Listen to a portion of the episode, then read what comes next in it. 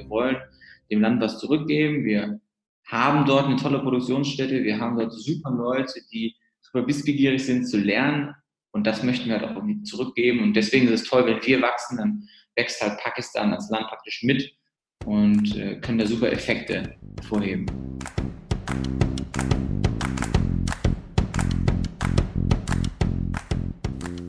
Hi Freunde, mein Name ist Dominik Hoffmann und ihr hört heute ein Gespräch mit Marco Felisch. Ich habe Marco auf der Munich Marketing Week kennengelernt und mit ihm diese Podcast-Aufnahme vereinbart. Marco hat es schon immer fasziniert, anders zu sein. Daher war in seinem Umfeld auch kaum jemand überrascht, dass er nach dem Studium 2016 für die Rocket Internet Tochter Daras nach Pakistan gegangen ist. Ja, Pakistan. Während er in Pakistan gelebt und gearbeitet hat, entsteht die Faszination für dieses Land. Sein Kollege, den er rübergeholt hat, und er kam auf die Idee, etwas Eigenes zu machen. Die beiden kamen mit den beeindruckenden Handwerkskünsten Pakistans in Kontakt und haben schnell festgestellt und darauf gesetzt, dass Männer auch Taschen brauchen. Buckle Seam war geboren. Das E-Commerce-Startup, das mittlerweile über 15.000 personalisierte Ledertaschen in insgesamt 80 Länder verkauft hat. Ihr Sitz ist mittlerweile in Berlin. Ihre Wurzeln sind nach wie vor im Produktionsland Pakistan. Marco ist Vollblutunternehmer. Das merkst du recht schnell in dem Gespräch. Das große Ziel von Buckle Seam ist aber kein monetäres. Viel eher will er und sein Team in Pakistan einen nachhaltigen Impact erzielen. Sie stellen zum einen sicher, dass ihre Produktionsarbeiter unter Bedingungen arbeiten, die ihnen und ihren Familien einen höheren Lebensstandard ermöglichen. Sie zahlen dreimal so viel Lohn wie vor Ort üblich. Der zweite Punkt, sie tragen durch eine enge Partnerschaft mit einer Schule vor Ort zu einer besseren Bildung und Zukunft für Mädchen in Pakistan bei. Dafür erfolgt eine regelmäßige Spende an die Schule in Höhe von 3% des Umsatzes von Buckle Seam. So konnten schon 160 Schülerinnen diese Schule besuchen. Ziel ist, 10.000 pakistanische Kinder in die Schule zu schicken. Mega geil. Taschen verkaufen, Schulen bauen. Jetzt geht's los mit Marco. Du bist gefangen in einem Korsett deines Jobs. Du fühlst, dass da gerade irgendetwas nicht so läuft, wie du es dir wünschst.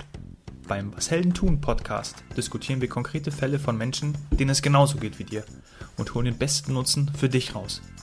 Und wir sprechen mit Menschen, die es geschafft haben, sich zu verändern und sich eine freie Welt aufgebaut haben.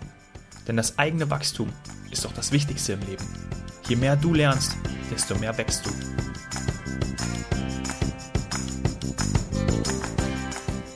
Marco, was kommt dir spontan in den Sinn, wenn du an Pakistan denkst?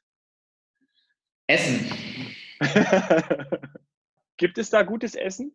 Ja, äh, ja, sehr, sehr, sehr leckeres Essen. Also es schmeckt so gut, dass man in einem Monat gefühlt 10 Kilo zunehmen kann. Also äh, damals in den ersten Wochen, als wir da waren, habe ich wirklich alles gegessen, was es, was es gab. Von leckeren Kebabrollen bis Brot, Dals, also sowas Suppenähnliches, bis Eintöpfe, die irgendwie drei Tage am Stück gekocht worden sind. Das ist phänomenal, was es da gibt. Also allein schon wegen dem Essen eine Reise wert.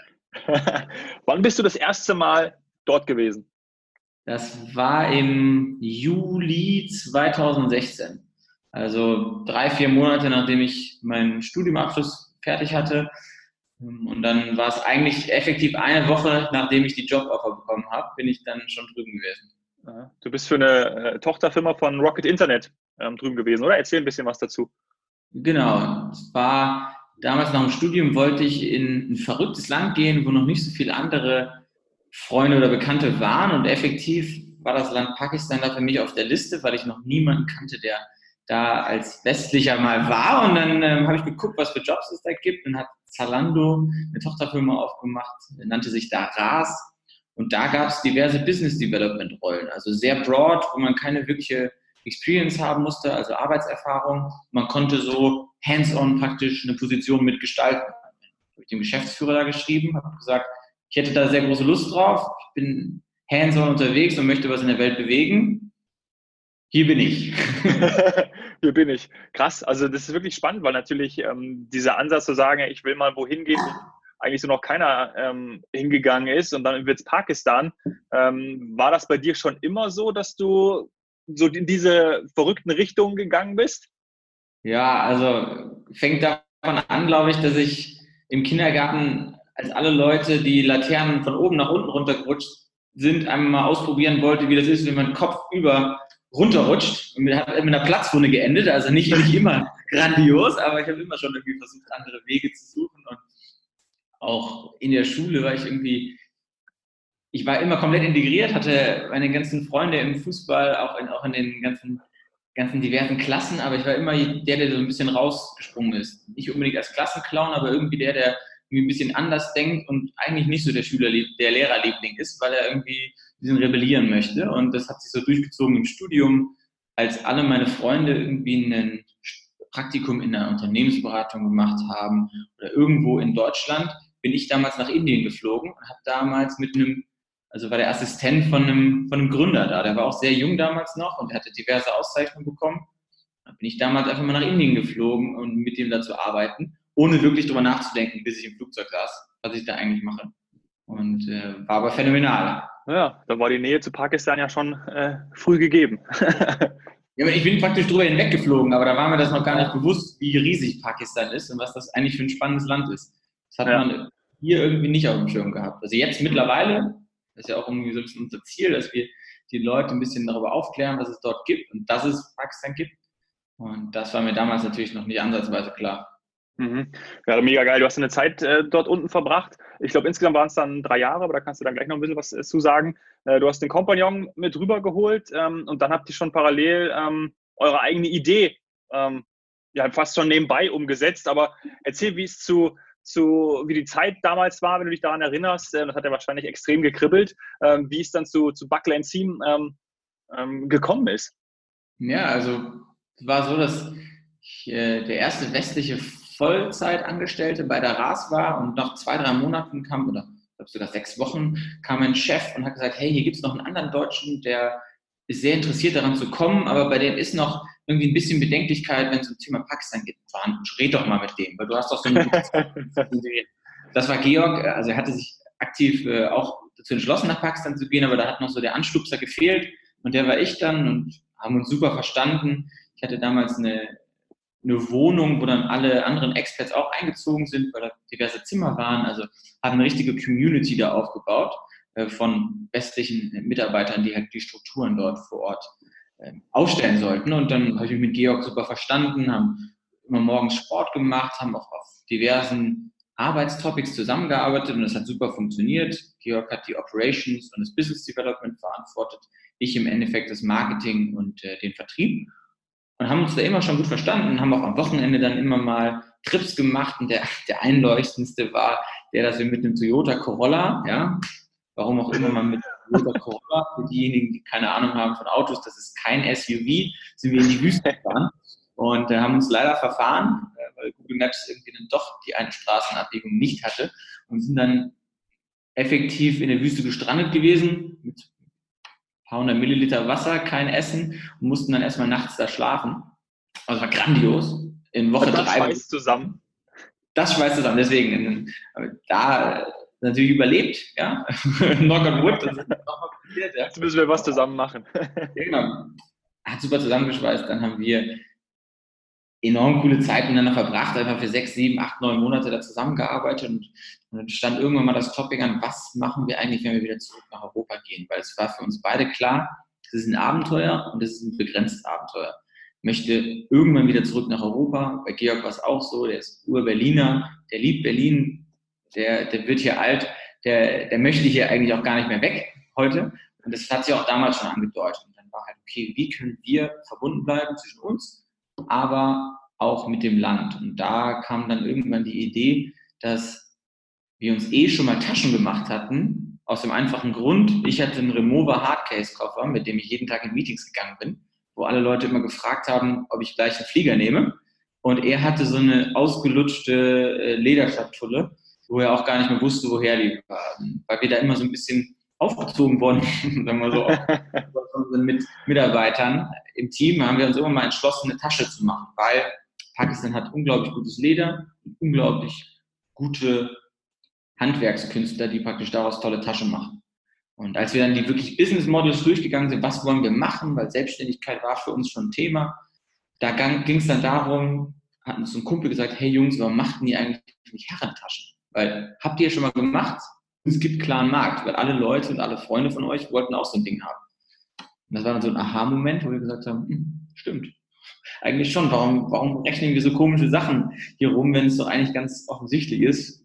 Wir brauchten selbst eine Tasche, lösen ein Problem und können auch mit dem Land Pakistan verbunden bleiben.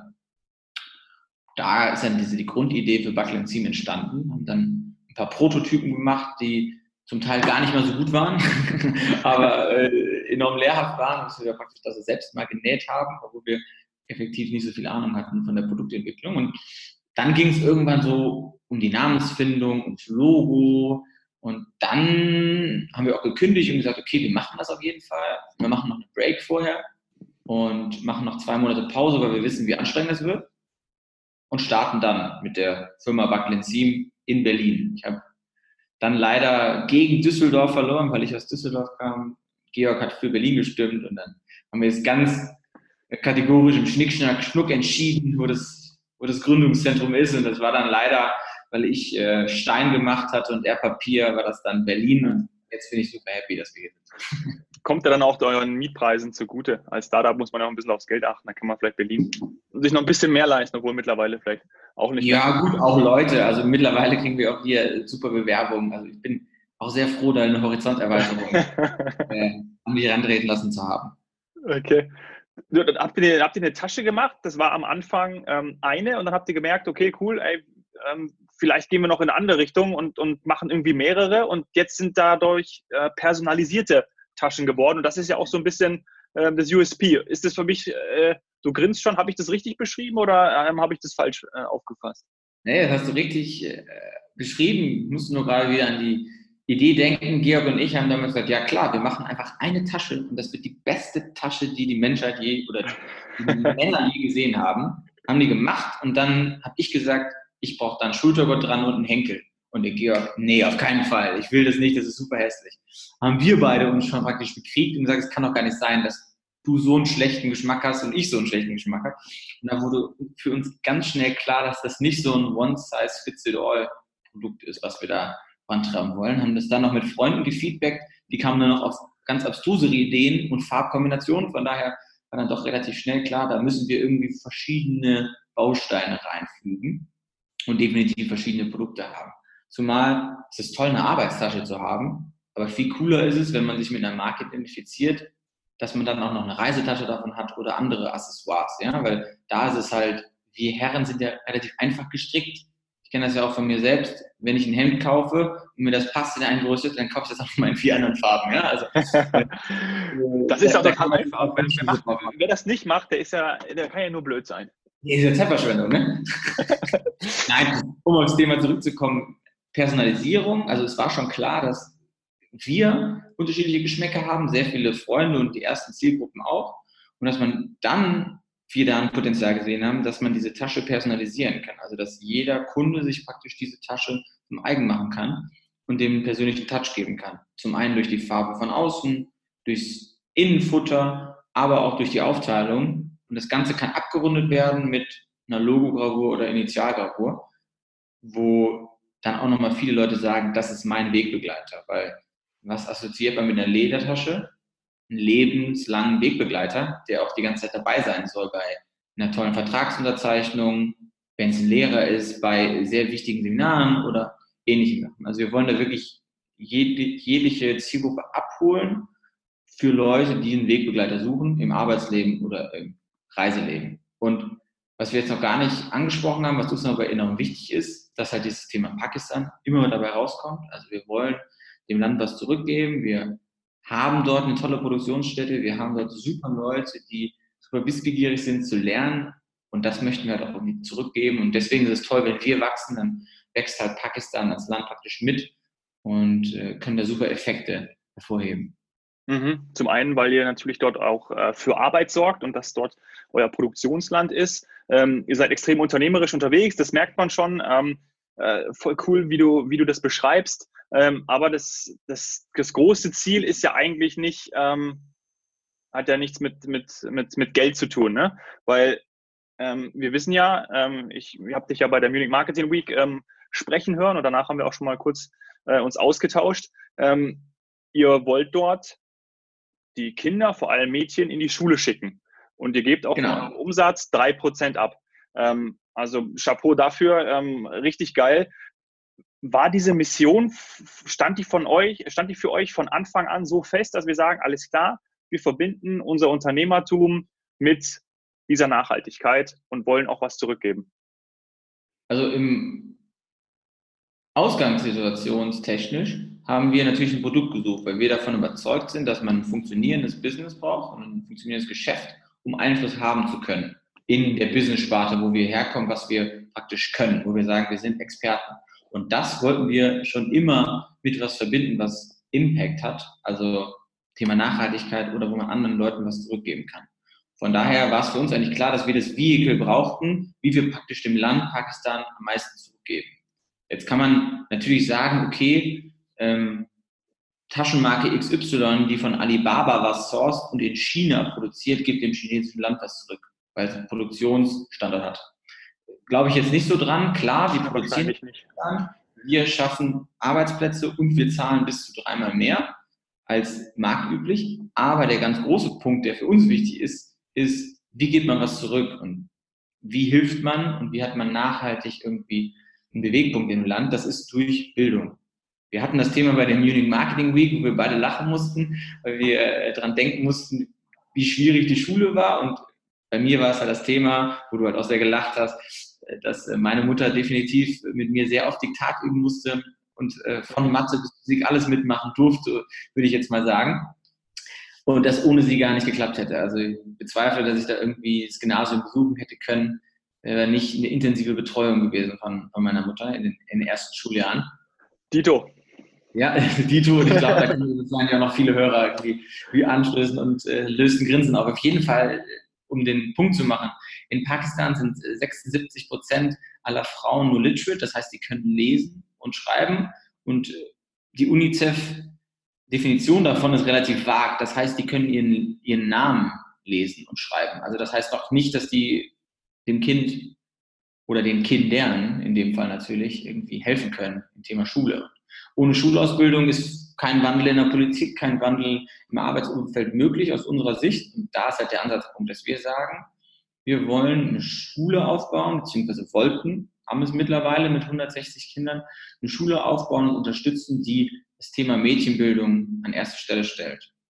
Jetzt kann man sagen, warum Mädchen? Jetzt kein, kein Trendthema, dass wir Women's Empowerment äh, noch promoten wollen, aber es ist einfach das Thema in Pakistan, dass die Person, die am meisten Zeit mit den Kindern verbringt, ist die Mutter. Und es gibt diverse Studien, die belegen, dass wenn man eine Frau, eine Frau Zugang zur Bildung bringt, dass es deutlich effizienter ist und zielfördernd für die ganze Gesellschaft ist, als wenn man einen Mann in die Schule schickt. Und ist jetzt für uns nicht, dass wir die Türen schließen für Jungs, die da hinkommen, weil es gibt viele kleine Brüder von Mädchen, die mitkommen. Aber der Fokus ist für uns ganz klar, dass die Education der Frauen oder die Schulausbildung von Mädchen, jungen Mädchen, von 9 bis 15, 16 Jahren. Mhm. Ja, fantastisch. Ähm, ich habe gelesen, ähm, dass, dass da aktuell irgendwie so 150 Kinder äh, gefördert werden können, aber ihr natürlich ein großes Ziel habt, gerade auch da, ähm, ihr habt dann kooperiert da mit einer Partnerschule, da irgendwann 10.000 äh, äh, Schüler am besten drin zu haben. Äh, ist das richtig? Ja, und zwar ist es für uns eigentlich ganz klar, wir haben relativ ambitionierte Umsatz- und Wachstumsziele. Und diese drei Prozent äh, vom Bruttoumsatz, die wir spenden wollen, wollen wir auch spenden, wenn wir das 30-fache vom Umsatz machen. Und das ist der Plan. Also wir sind gerade auf dem Weg. Es war klar, dass der Weg jetzt nicht unbedingt komplett gerade ist, sondern man da auf Zickzack laufen muss. Und das auch nicht heißt, dass wir jetzt hier ähm, Größeres werden und äh, unglaublich reich werden, sondern dass wir halt einen Impact haben können. Und das ist halt das Thema gewesen, wo wir auch schon oft interessante Gespräche haben mussten mit sei es Bankern oder Investoren, die halt diese Vision nicht verstanden haben oder gesagt haben, okay, ähm, was ist denn, wenn du jetzt die, den Prozentsatz irgendwie doch ein bisschen weniger machen lässt, weil du sendest ja schon 160 Kinder in die Schule, muss ja nicht 10.000 hinsenden, wo wir halt sagen, okay, danke, war ein schönes Gespräch, ist auch jetzt beendet, weil wir wollen halt Leute, die halt diese Mission teilen. Und das heißt halt natürlich, dass wir am Anfang draufzahlen. Ja? Wir bauen gerade eine Marke auf, die für Nachhaltigkeit und Impact stehen soll im Herrensegment. Und alle Leute, die sich ein bisschen mit dem Thema Markenbildung beschäftigen, wissen, dass es enorm kapitalintensiv ist. Und da sind wir halt gerade noch auf dem Weg, wir sind am Anfang. Und für uns ist halt das Thema wichtig, dass wir halt da dranbleiben. Und es ist jetzt nicht für uns klar, dass wir in den nächsten zwei, drei Jahren nicht nur enorm wachsen, sondern auch super profitabel sind, sondern der Weg wird relativ steinig und hügelig. Und ich hoffe, dass wir diesen, diesen Weg und diesen großen Berg nicht unbedingt mit einem Toyota Corolla ohne Wasser begleiten sollen, sondern lieber mit einer Tranche von Menschen, die uns hilft, praktisch äh, den Berg zu erklimmen. Und da bauen wir gerade eine Community und ich glaube, dass wir da auf einem richtig guten Weg sind. Mhm. Und es wird ja auch wirklich, ähm, du hast die mediale Aufmerksamkeit ähm, angesprochen, es wird ja auch gesehen. Ähm, du warst vor kurzem beim, ihr wart vor kurzem beim äh, äh Forbes 30 Under 30 äh, Event in, in Budapest, war das, glaube ich, oder? Bratislava war das, genau. Bratislava. Da Georg und ich, mein, mein, Mitgründer, wir sind beide da ausgezeichnet worden, im, das erste Mal im Februar und jetzt ähm, am, am 3. Juli auch nochmal für ähm, Forbes 30 Under 30. Das ist ein renommiertes äh, Business-Magazin, das jedes Jahr 30 Leute unter 30 auszeichnet, die soziale Verantwortung übernehmen oder Exceptional Business Performance haben. Und bei uns wurde das halt combined, also für zum einen Business-Erfolg, aber auch für unser soziales Engagement in Pakistan wurden wir da ausgezeichnet und in einem relativ elitären Club, der, der aber super coole Menschen beinhaltet, äh, eingeladen. Also wir waren auf diesem Event, waren super geflasht. Alle Leute wollen was geben, wollen gucken, wie können wir praktisch den Impact maximieren. Das heißt nicht Financial Return maximieren, ja, also nicht ähm, irgendwelche Business Deals da schieben, sondern halt wirklich, wie können wir einen Einfluss machen? Wie können wir wo helfen, wohin wir mal gehen. Und äh, Forbes hat ja letzte Woche auch einen schönen Artikel dann zu euch, ähm, zu euch rausgebracht, den ich mit, mit Freude gelesen habe. Und da wirst du auch zitiert. Ähm, und das passt jetzt ganz gut rein. Ähm, und zwar wie folgt. Wir haben auf dem unternehmerischen Weg einfach viel mehr Durchschlagskraft und können den Impact multiplizieren. Die Frage, die sich anschließt, ähm, wenn du darauf eingehst, dass man natürlich als, als Unternehmer sozusagen es selber in der Hand hat und auch viel mehr bewirken kann, was bedeutet es dann für dich, ähm, dieser Vollblutunternehmer auch zu sein und auch zu sehen, ähm, ich entscheide, dass drei Prozent, beziehungsweise ihr seid zu zweit, dass ihr entscheidet, dass diese drei Prozent des Umsatzes abgehen. Ähm, bedeutet das dir extrem viel und deswegen ist das auch eure Mission, für was eure Werte stehen und eure Vision und das verbindet ihr mit eurem Unternehmen? Also was ein ganz wichtiger Punkt ist für Georg und mich, ist, dass wir super viele Leute im Studiumkreis oder im Freundeskreis haben, die einfach nur ein Unternehmen gegründet haben, ähm, for the sake of being an entrepreneur. Also wirklich aus dem Grund, weil man unternehmerisch tätig werden wollte. Ja. Und für uns ist es halt, Georg sagt, nennt es immer das die Selbstverwirklichung, weil wir praktisch unseren eigenen Willen folgen können. Klar, wir haben auch andere Meinungen, wir müssen uns da allein und da einen Weg finden. Aber allein schon der Fakt, wir haben uns in München getroffen, ich war auf einer Konferenz, würde sagen, das Durchschnittsalter auf dieser Konferenz, da warst du auch deutlich drunter, das war irgendwie ähm, um die 40, relativ äh, hohe Position. Ich war da, bin 26 und konnte zu den ganzen Menschen reden und denen sagen, was wir machen, die entweder motivieren, auch vielleicht zu denken oder so Leute zu akzeptieren, die jung sind, die Durchschlagskraft haben wollen, denen noch nicht den Credit gegeben wird, dass man einfach Sachen bewegen kann. Und ich glaube, gerade mit einem relativ ambitionierten Ziel, wie zum Beispiel jetzt wir, 10.000 Kinder in die Schule zu senden, da werden wir relativ belächelt. Da wurden wir auch vor zwei Jahren für belächelt, als wir gesagt haben, wir machen jetzt Herrentaschen.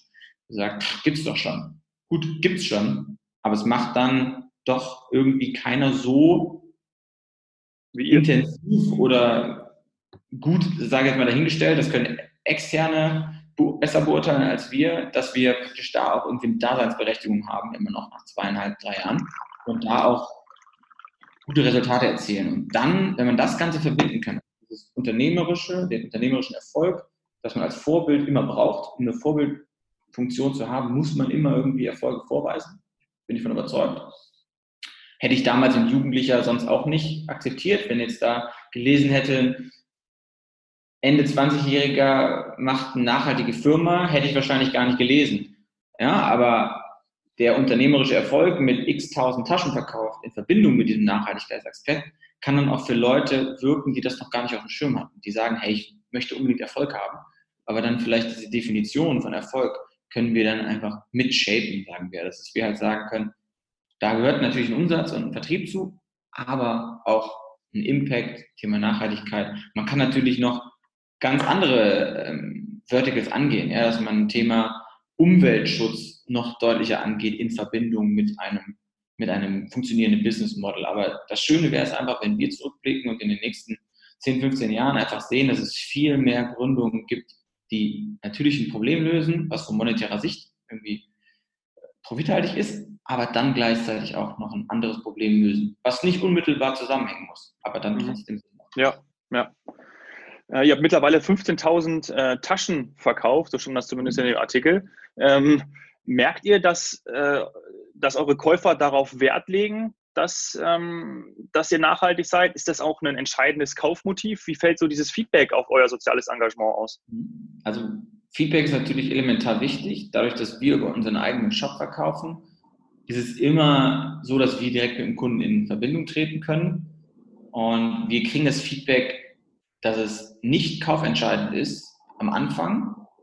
Aber wenn die Leute mal gekauft haben, sehen wir, dass dadurch halt eine Brand Loyalty, also praktisch eine Zuneigung zu unserer Marke entsteht und die Verbindung da kreiert werden kann, weil die Leute es gar nicht wirklich mitbekommen am Anfang und erst dann nach dem Kauf, wenn sie das personalisierte Produkt zu Hause haben, also die Tasche, dann noch mit einer, einer Karte, wo wir diese sozialen Komponenten auch nochmal ausformulieren, schriftlich, dass es dann klar wird, hey, ich habe was Gutes getan, nicht nur mir, mir einen Wegbegleiter gekauft, sondern ich kann auch noch diese Mission von der Firma unterstützen. Und das ist für uns halt der Punkt, der da definitiv zieht nicht nur intern bei uns im Team, sondern auch nach, nach außen natürlich. Und 15.000 Taschen, da sind wir jetzt mittlerweile auch schon, auch schon wieder drüber zum Glück. Wir durften jetzt zwei coole neue Produkte launchen. Einmal einen Lederrucksack, der super, super nice ist und eine Arbeitstasche. Und das ist alles auf Kundenfeedback basiert entwickelt worden. Also, dass wir praktisch unsere existierenden Kunden und Leute, die uns damit lieben oder mögen, die Marke, die haben wir mit einbezogen in die Produktentwicklung. Das ist natürlich auch dann ein Vorteil, den wir gegenüber anderen haben. Ja, klar, geil. Ähm, also habt ihr euer Produktportfolio auch schon, auch schon erweitert. Ähm, sind irgendwie über 90 Prozent bei euch über, immer im Online-Shop oder wie verkauft ihr aktuell wirklich am meisten? 99 Prozent. 99 Prozent über den Online-Shop? Kompletten Fokus auf unseren eigenen äh, Webshop. Wir nutzen gar keine anderen externen. Wir sehen wohl, dass viele Leute bei uns anfragen, hey, ich möchte das Produkt vorher anfassen und ich bin noch nicht so selbstbewusst, dass ich jetzt was online bestelle, weil wir natürlich auch eine relativ weite Zielgruppe haben, von Anfang 20, aber auch bis in die 60er rein. Und da ist jetzt gerade natürlich für uns vermehrt der Fokus auf, dass wir auch Handelspartner finden im stationären Einzelhandel, mhm. um dieses Netzwerk auch weiter auszubauen, dass wir da Leute auch aktiv in Stores senden können. Und da sind wir jetzt gerade in Gesprächen, sind jetzt auf Messen. Das ist natürlich auch nochmal ein anderer Aufwand. Da haben wir das okay. Thema, wann wird man ernst genommen? Ja, in, jungen Jahren, wenn man dann mit äh, dem Gegenüber sitzt, der der Vater sein könnte. Und da ist halt, da war am Anfang, es war sehr schwierig, das aufzubauen und jetzt haben wir ein gewisses Standing, dass wir dann noch an die Hand treten können. Cool. Ähm, wie seid ihr im Online-Marketing dann so unterwegs, wenn ihr den Traffic zu euch in den, in den Online-Shop äh, schiebt? Was macht ihr so auf Instagram, ähm, insgesamt im Online-Marketing? Wie, wie ist da so euer, ähm, eure Strategie? Ja, du musst natürlich immer gucken, wer ist, wer ist die Zielgruppe. Ja? Also bei uns sind es jetzt schon Männer, wie gesagt, 20 bis 60, da sind nicht alle auf Instagram. Ja? Also von 20 ja. bis 35, die Herren sind auf Instagram unterwegs. Für die ist natürlich ein relevanter Kanal. Da arbeiten wir mit Brand Ambassadors zusammen, nicht irgendwelche komischen Influencer, die irgendwas posten äh, und einen Gutscheincode reinhauen, weil das finde ich, das finde ich nicht gut, das finde ich Georg nicht gut, so ja. würden wir unsere Marke nicht sehen und so würden wir auch nicht einkaufen. Ja, bei uns geht viel aus der Retro-Perspektive und auch mittlerweile das Team, was dahinter steht. Ist auch nicht ähm, nachhaltig, ey. Das passiert dann, dann hast du vielleicht einmal irgendwie einen Uplift und merkst es und dann. Äh, genau, also wir haben, wir haben versucht, da wirklich organischen Content zu nehmen von zum einen unseren Fotoshootings, aber auch von Leuten, die schon Kunden sind, also die wirklich gekauft haben, die Marke cool finden und die Vision cool finden. Also das ist das Wichtigste eigentlich, dass die halt unterstützen, was wir für Werte haben und die uns dann auch mal Content zuspielen, weil die sind auch unterwegs. Viele Leute, die irgendwie Sportler sind, letztens ein Olympiathlet, der uns dann mit Content füttert. Wir geben denen natürlich dann ein bisschen früher Zugang zu Produkten und können dadurch halt Content generieren auf Instagram. Auf Facebook ist es eher informativer. Ja, die, der Trend geht auch bei uns selbst, denke ich mal, dahin, dass wir mehr News auf Facebook konsumieren. Ja, also bei mir ist es so, dass ich mich da morgens einlogge, um halt einfach Nachrichten zu lesen, die natürlich gefiltert sind auf mich. Aber da gehen wir dann eher mit redaktionellen Artikeln hin oder vergleichen. Dann spannend ist für uns auch Twitter, was in Deutschland gar nicht benutzt ist, aber wir machen auch relativ viel international. Deswegen ist Twitter natürlich ein Business, Business-Kanal, der da mit, mitkommt und äh, LinkedIn und Xing sind für uns auch sehr wichtig, nicht aus werbetreibenden Gründen, sondern einfach, weil wir natürlich dieses Business-Segment auch irgendwie ansprechen und da auch immer interessanten Content haben für, für die Zielgruppe. Also da sind wir aktiv und versuchen das alles natürlich coherent zu unterstreichen mit diversen Videos, die wir dann alle paar Monate rausbringen, zum Beispiel so ein Sommervideo, wo wir dann einfach eine schlaue Sequence haben, wo dann sieben, acht Produkte drin sind, dass wir auch wirklich zeigen, was, was die Produktpalette bei uns kann, dass das sehr stylisch aussieht. Und dann kommt natürlich hinten raus, wie wir eben schon besprochen haben, Thema Nachhaltigkeit oder Thema Artikel von, von Presse alle Kanäle gleich zu bespielen mit den relevanten Informationen, aber natürlich auch zu gucken, ich kann nicht das gleiche bei Instagram posten, was ich bei Facebook poste oder jetzt auf einmal das bei Twitter oder LinkedIn posten. Das macht relativ wenig Sinn. Aber klar, wir sind natürlich ähm, Push-Marketing getrieben, also dass wir auch Artikel rausbringen, die über unsere Marke informieren, die über manchmal auch Georg in meine Story informieren. Ja, warum waren da jetzt so zwei Verrückte in Pakistan? Ja, das ist auch eine Story, die auch interessant ist für eine gewisse Zielgruppe, nicht für jeden. Und dann das verknüpft mit der Personalisierung, weil ja. da kann man natürlich mit Videos oder mit Imagematerialien natürlich dann auch wieder schön rausspielen, dass man sagt, hey, das ist ein tolles Produkt. Eine Tasche hat zwar jeder Mann, ja, also ich hatte das auch gesagt, 80 Prozent unserer Kunden haben gesagt, sie brauchten gar keine Tasche, aber sie wollten dann eine von uns haben, weil sie einfach überzeugt sind vom Gesamtkonzept und ihre Tasche austauschen wollen dürfen. Und da ist natürlich auch, da kann man in dieser Kommunikation viel, viel spielen über Emotionen bis hin dann irgendwann zum Kaufabschluss, der natürlich dann auf unserer Webseite passiert. Mittlerweile, aber ich hoffe, dass wir auch, wenn wir jetzt zum Beispiel in ein, zwei Jahren sprechen, dass wir dann auch ein relativ großes Share haben, was aus dem Einzelhandel kommt, weil das natürlich immer noch sehr relevant ist. Mhm. Ist so Expansion, so das, das, ist, das ist wahrscheinlich euer größtes Ziel so für die nächsten Monate und Jahre, oder? Ja, ich meine, wir haben jetzt 160 Kinder in der Schule, wir haben ein bisschen Financial Buffer, um eigentlich auf 200 zu gehen ähm, bis in den nächsten Monaten. Aber um auf 10.000 zu kommen, muss man den Umsatz noch mal ein bisschen multiplizieren. Von daher, das wird aus dem Online kommen, Internationalisierung, aber auch ganz klar aus dem stationären Handel. Weil da geht es hin. Also wir haben immer noch ein haptisches Produkt. Von daher wollen wir den Einzelhandel da mitnehmen. Cool, cool. Ähm, sag mal, ich wollte eben schon die Frage stellen, habt ihr für zum Beispiel Online-Marketing äh, einen Mitarbeiter? Seid ihr noch zu zweit? Habt ihr was outgesourced an eine Agentur? Ähm, wie macht ihr das? Wir sind mittlerweile acht, achteinhalb, sagen wir immer. Wir haben noch eine Werkstudentin, die wir als halbe Kraft dazu rechnen. Wir haben Mitarbeiter, die sich ums Thema Marketing kümmern. Das ist immer noch ein Herzstück von mir, weil ich das auch vorher bei Rocket gemacht habe. Aber generell das Brand-Konzept haben wir erarbeitet. Unsere ehemalige Mitgründerin Jenna, mittlerweile Jenna Street gegründet, eine vegane Taschenmarke für Damen. Und sie hat uns am Anfang gesagt, sie hilft uns, die Markenkommunikation und das soziale Projekt praktisch anzustoßen und dann macht sie sie selbstständig. Das heißt, dass wir praktisch da keine externe Agentur brauchten, sondern eine Expertin hatten, die uns das Navigationssystem richtig gestellt hat, mit ein bisschen Feintuning von uns. Seitdem wissen wir genau Brand Identity mäßig, wo wir hinwollen brauchen da praktisch keine weiteren Mitarbeiter, haben dahinter aber dann zwei Leute, die praktisch diese Marketingmission und Kommunikationsmission vorantreiben und auch in die diversen sozialen Medienkanäle treiben. Also wir haben keine externe Agentur jetzt. Wir versuchen das alles in-house zu machen, weil die Wege schneller sind, die Kommunikation gut ist. Es gibt relativ viele Daten, die wir analysieren müssen oder ich sage eher mal dürfen. Das ist natürlich der Vorteil von uns, dass wir die ganzen Analysen fahren können im Online-Marketing.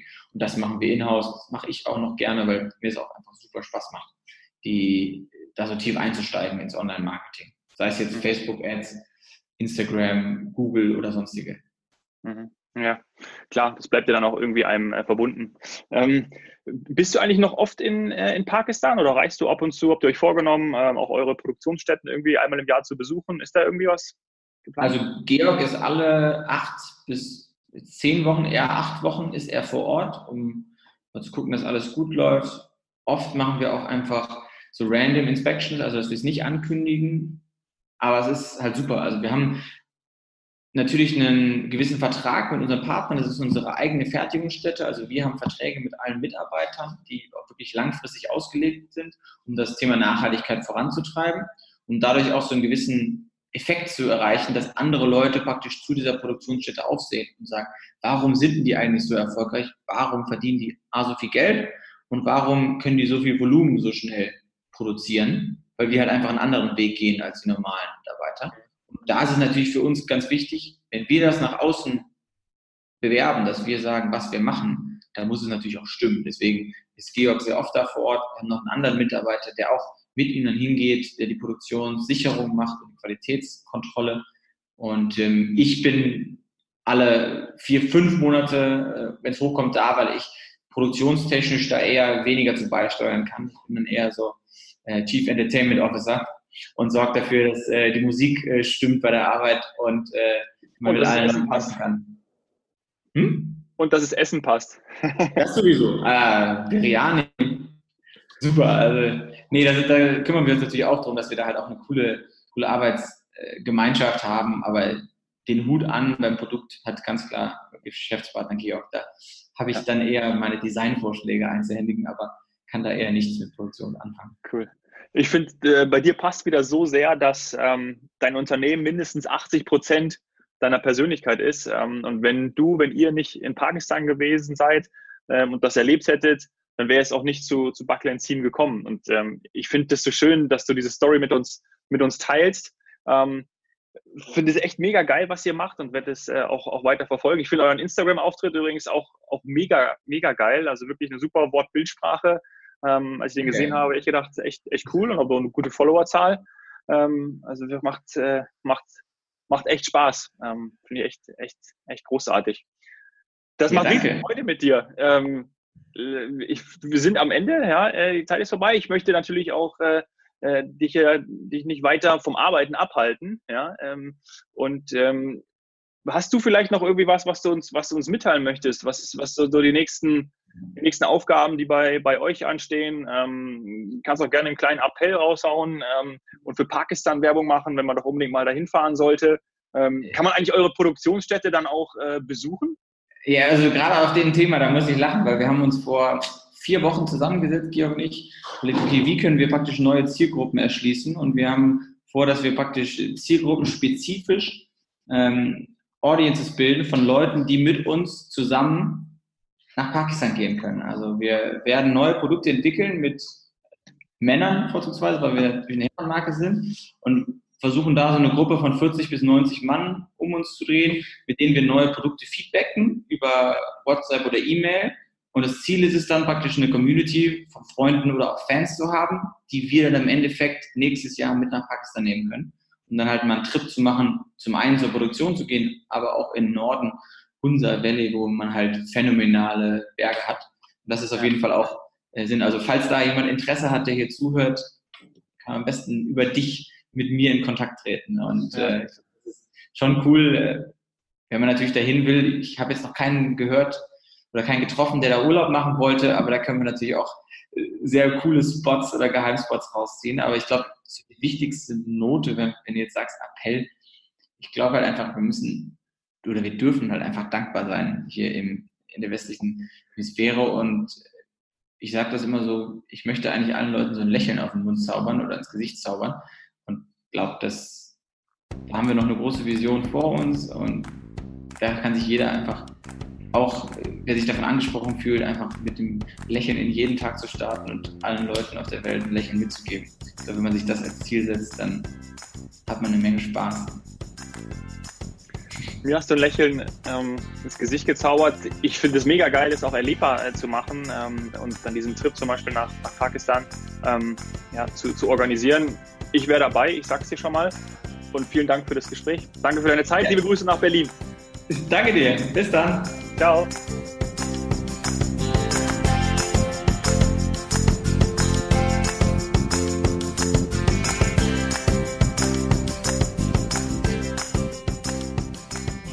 Ja, du hast es gehört. Hast du Lust, bei der Reise nach Pakistan dabei zu sein und dieses faszinierende Land mit Marco und seinem Buckle Team Team kennenzulernen? Melde dich gerne bei mir über Instagram, at Dom Hoffmann. Ich glaube, das wird richtig Spaß machen. Was hast du aus dem Gespräch mitgenommen? Mach einfach mal was anderes als alle anderen. Verwirkliche dich selbst.